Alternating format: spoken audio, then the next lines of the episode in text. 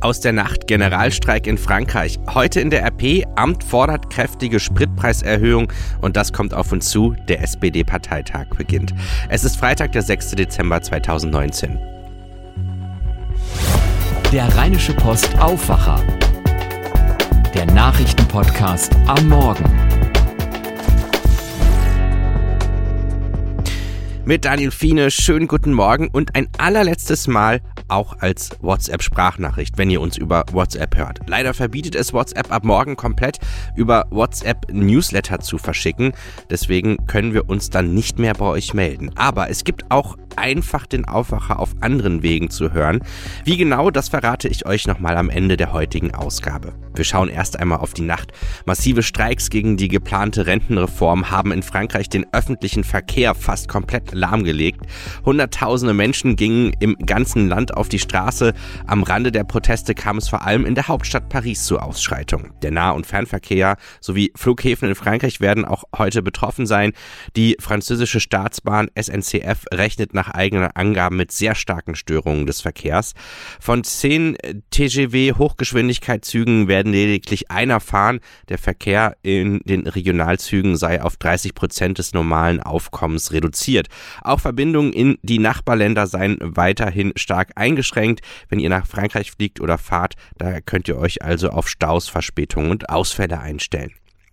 Wenn ihr die Wirtschaftsseite der Rheinischen Post aufschlagt, dann könnt ihr es lesen. Amt fordert kräftige Spritpreiserhöhung. Das Bundesumweltamt fordert 47 Cent mehr pro Liter Benzin und 70 Cent mehr beim Diesel, um die Klimaziele zu erreichen. Ebenfalls Tempo 120 auf der Autobahn, das Aus für die Pendlerpauschale, höhere Lkw-Maut. Um die deutschen Klimaziele im Verkehr zu erreichen, hat das Bundesamt diese drastischen Einschnitte empfohlen. Nächste Woche startet das Vermittlungsverfahren. Dabei kommt auch der CO2-Preis auf den Tisch. Und das sagt Karin Dietzkan vom Umweltbundesamt im ZDF.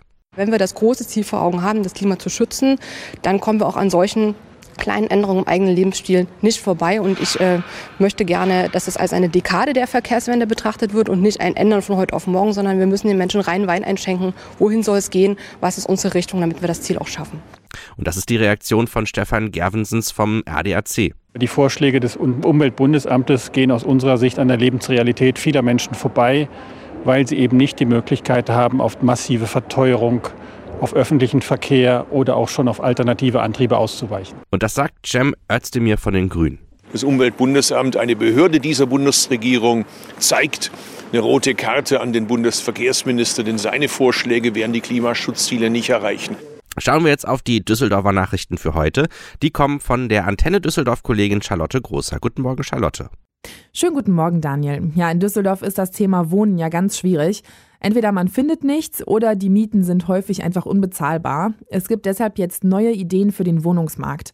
Dann haben wir gestern Abend mit dem Aktionsbündnis gegen die geplante neue Rheinbahnlinie U81 gesprochen. Die hatten einen Infoabend. Und für Anwohner nahe des Flughafens gibt es gute Neuigkeiten. Es gab dieses Jahr weniger Nachtflüge.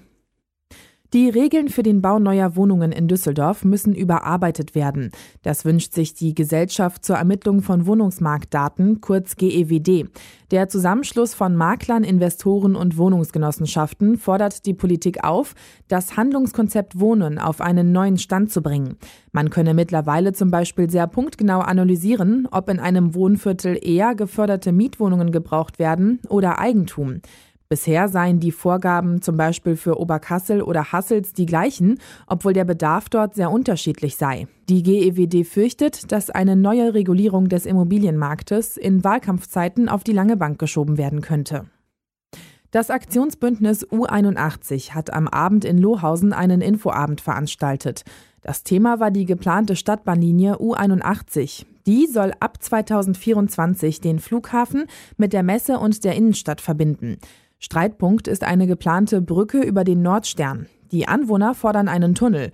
Dazu Bündnissprecher Alexander Führer. Es fängt ja damit an, dass der Tunnel die wirtschaftlichere Lösung ist, dass er die ökologische Lösung ist, dass er die vernünftigste Lösung ist, dass er für die Anwohner die wenigsten Belastungen hat und viele weitere Punkte mehr. Die U81 gehört in den Tunnel. Für die Stadt hingegen ist eine Brücke die beste Lösung. Am Düsseldorfer Flughafen sind dieses Jahr weniger Flugzeuge nachts gestartet oder gelandet. Das geht aus einem aktuellen Bericht hervor, den der Airport selbst veröffentlicht hat. Maschinen dürfen hier planmäßig nur bis 22 Uhr starten. Landen können sie eine Stunde länger oder unter besonderen Voraussetzungen noch bis Mitternacht. Noch später unterwegs waren in Lohausen dieses Jahr bisher 1700 Flugzeuge. Im vergangenen Jahr waren es noch 800 mehr. Einen besonders deutlichen Rückgang der Nachtflüge gab es dabei im vergangenen Monat. Im November sind 16 Maschinen nachts gestartet oder gelandet. Das ist bisher ein absoluter Tiefstwert. Und das war's soweit mit den Meldungen hier aus Düsseldorf. Mehr Nachrichten gibt es auch immer um halb bei uns im Radio oder auf unserer Homepage antennedüsseldorf.de. Das kommt auf uns zu. Seit einer Woche sind die zwei in aller Munde. Heute werden sie dann wohl auch offiziell zum neuen SPD-Führungsduo gewählt. Saskia Esken und Norbert Walter Borjans. Die SPD steckt große Hoffnung in die beiden eher unbekannten Politiker. Die einen in der SPD hoffen, dass das Duo die SPD aus der GroKo befreit. Die anderen hoffen, dass sie nichts Unüberlegtes tun und nicht voreilig auf zu viel Konfrontation mit der CDU gehen. Professor Nils Diedrich von der FU Berlin ist Politologe und hat uns verraten, welche Stimmung er beim SPD-Parteitag erwartet. Zwischen angriffslustig, verunsichert oder doch eher Aufbruchstimmung? Ich glaube eher, dass man eine etwas verhaltene Stimmung haben wird und die Hoffnung, äh, dass alles äh, friedlich und freundlich äh, verläuft. Es wird aber sicherlich auch einige geben, die sehr kritische Worte finden. Das ist ja auch schon im Vorfeld angedeutet worden. Wir vertiefen jetzt das Thema mit Jan Drebes aus unserer Rheinischen Post Parlamentsredaktion in Berlin. Jan, mit welchen Forderungen will das neue Führungsduo der SPD bei seinen Parteikollegen und bei den Wählern punkten? Ich glaube eher, dass man eine etwas verhaltene Stimmung haben wird und die Hoffnung, äh, dass alles äh, friedlich und freundlich äh, verläuft. Es wird aber sicherlich auch einige geben, die sehr kritische Worte finden. Äh, das ist ja auch schon im Vorfeld angedeutet worden. Wie wahrscheinlich ist es, dass der Koalitionsvertrag mit der CDU tatsächlich nachverhandelt wird? Also, sicher ist, dass es Gespräche und vielleicht schon nächste Woche geben wird. Der Rest ist allerdings reine Semantik, denn Neuverhandlungen wird es ganz sicher nicht geben. Die haben schon alle ausgeschlossen. Nachverhandlungen vielleicht, aber Anpassungen ganz bestimmt. Denn wenn äh, Norbert Walter Boyens und Saskia Esken nichts rausholen können aus den Gesprächen mit der Union, dann könnten sie am Ende nur noch aus der Großen Koalition austreten. Und das will die Union ja nun auch nicht. Die einzige Alternative dazu äh, zu diesem Austritt aus der Großen Koalition wäre noch der Rücktritt, und zwar von Saskia Esken und Norbert Walter Borjans. Und das wiederum ist ja nun auch nicht wahrscheinlich. Um was geht es jetzt noch beim Parteitag der SPD? Spannend wird's auch, weil es ein Duell geben wird, aller Voraussicht nach, zwischen Arbeitsminister Hubertus Heil und Juso-Chef Kevin Kühnert. Der eine will die Große Koalition erhalten, der andere ist gegen das Bündnis mit der Union. Die Delegierten beim Parteitag können das Ganze nur noch abwenden, indem sie vier Vizeposten zulassen. Geplant sind drei, zwei davon sind allerdings schon an Frauen vergeben, so gut wie jedenfalls, an Clara Geiwitz, die in der Stichwahl unterlag mit Olaf Scholz, und an Anke Rehlinger aus dem Saarland. Wenn die Delegierten für vier Vizeposten stimmen, dann könnte es auch noch eine Debatte darüber geben, ob man tatsächlich die Delegiertenzahl beim nächsten Mal reduziert. Auch das verlautete heute aus dem Parteivorstand. Und ein anderer Aspekt, der sicherlich auch noch wichtig wird, ist, wie schafft es die neue Parteiführung dann, Anträge, die sich direkt äh, für einen Austritt aus der Großen Koalition aussprechen, zu verhindern, beziehungsweise die Abstimmung darüber zu verhindern. Äh, das wird auch noch ein, ein äh, sehr interessantes Schauspiel bei dem Parteitag werden. Soweit Jan Drebes. Seine Berichte vom SPD-Parteitag könnt ihr auf RP Online und in der Zeitung lesen.